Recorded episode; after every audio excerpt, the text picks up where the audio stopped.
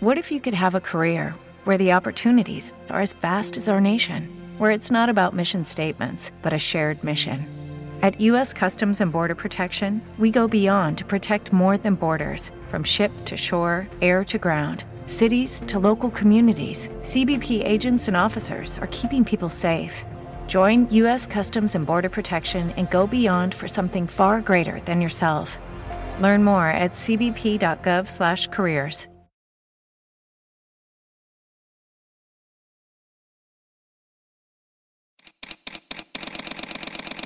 Bienvenidos a Bonita Radio. Esto no es un cuento, esta es la verdad. Breves segundos, la periodista Carmen Enita Acevedo estará con ustedes.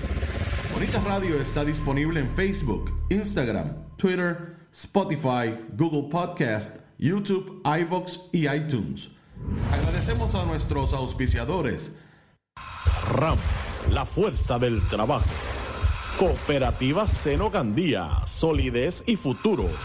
Y buen vecino café. Nuestras transmisiones son viables también gracias al apoyo de ustedes. Pueden enviar sus donativos accediendo a bonitaradio.net. Allí podrán realizar su aportación a través de PayPal o tarjetas de crédito. También pueden realizar su donativo por ATH Móvil Negocios a la Fundación Periodismo 21 o pueden enviar un cheque o giro postal a PMB número 284, Pio Box 194000, San Juan, Puerto Rico 00919-4000.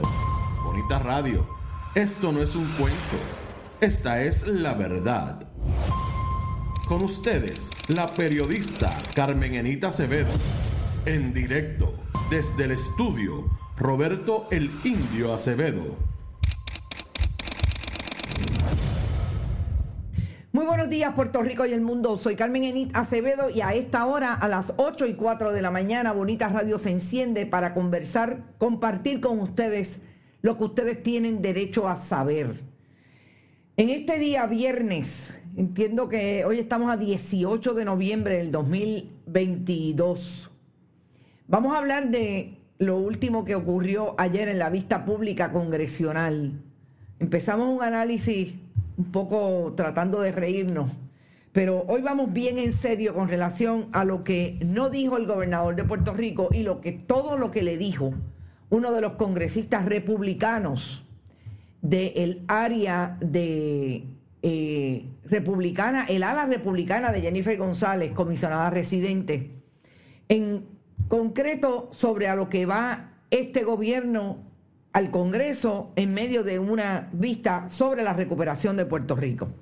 Vamos a hablar del el papel de Jennifer González en esa vista. ¿Qué dijo? ¿Qué no dijo? ¿Y cómo contestó sin que estuviera el congresista en la vista las expresiones del congresista ICE? Además de eso, vamos a hablar de un problema de seguridad que está hace rato entre las calles en Puerto Rico y el gobierno de Puerto Rico no parece haberse dado cuenta. Y sorpresivamente ayer en medio de una intervención de eh, las autoridades federales eh, hubo un tiroteo y cobró la vida de un agente y de un alegado narcotraficante.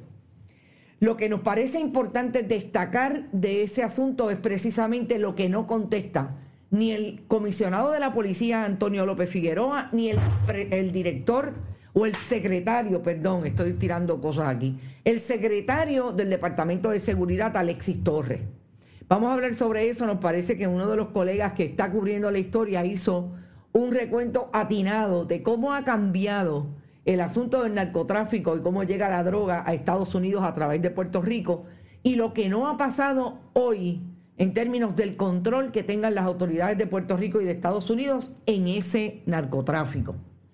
También vamos a hablar de lo que deja caer la Junta de Control Fiscal cuando intenta, bien parecido a lo que hace el gobierno de Puerto Rico, que es criollizar los procesos para dar la impresión de que hay puertorriqueños que están dispuestos a hacer, eh, hacerle el cargo gordo a aquellos que quieren seguir robándose el dinero del pueblo. Y hablo de poner en la Junta de Control Fiscal a una persona que viene del área del de, eh, gobierno de la ciudad de Nueva York y que ahora se gana 207 mil dólares y se va a ganar con la Junta de Control Fiscal la friolera de 675 mil dólares. Tres veces el salario, tres veces y medio el salario que tiene ahora.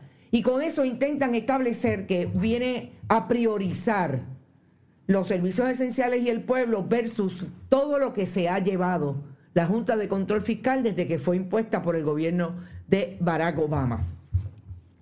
Más o menos por ahí van los tiros de este programa Noticias con Café. Gracias siempre por estar, los saludo. Eh, hoy es eh, ese día en que todavía pensamos, eh, todavía pienso que el gobierno de Puerto Rico no tiene la menor idea de por dónde van los tiros y así dio la impresión ayer en esa vista en el Congreso. Saludos desde Copacabana. Ave María Orlando Franco, ¿verdad que te fuiste para Brasil? Qué bueno. Amigo, saludos y bendiciones por allá. Miguel Medina también está por ahí, Alejandro Fernández Gómez, Rita Guzmán, la explicación de Llegó la peor de todas, que nadie en Puerto Rico votó por él. Obvio, no podemos votar allá, no lo pongas en la nevera, ponle F. Te quedó bien eso, Rita. Es increíble y vamos a ir a eso en breve. Y mientras tanto, en general se arrodillan a la Junta de Control Fiscal. Buenos días desde la isla más bella, nada como sentirse en casa, porque Manny Ferrer, nuestra Lady Boss de ventas y mercadeo, está en el país, está en la patria. ¿Te está gustando este episodio? Hazte fan desde el botón apoyar del podcast de Nivos. Elige tu aportación y podrás escuchar este y el resto de sus episodios extra. Además, ayudarás a su productor a seguir creando contenido con la misma pasión y dedicación.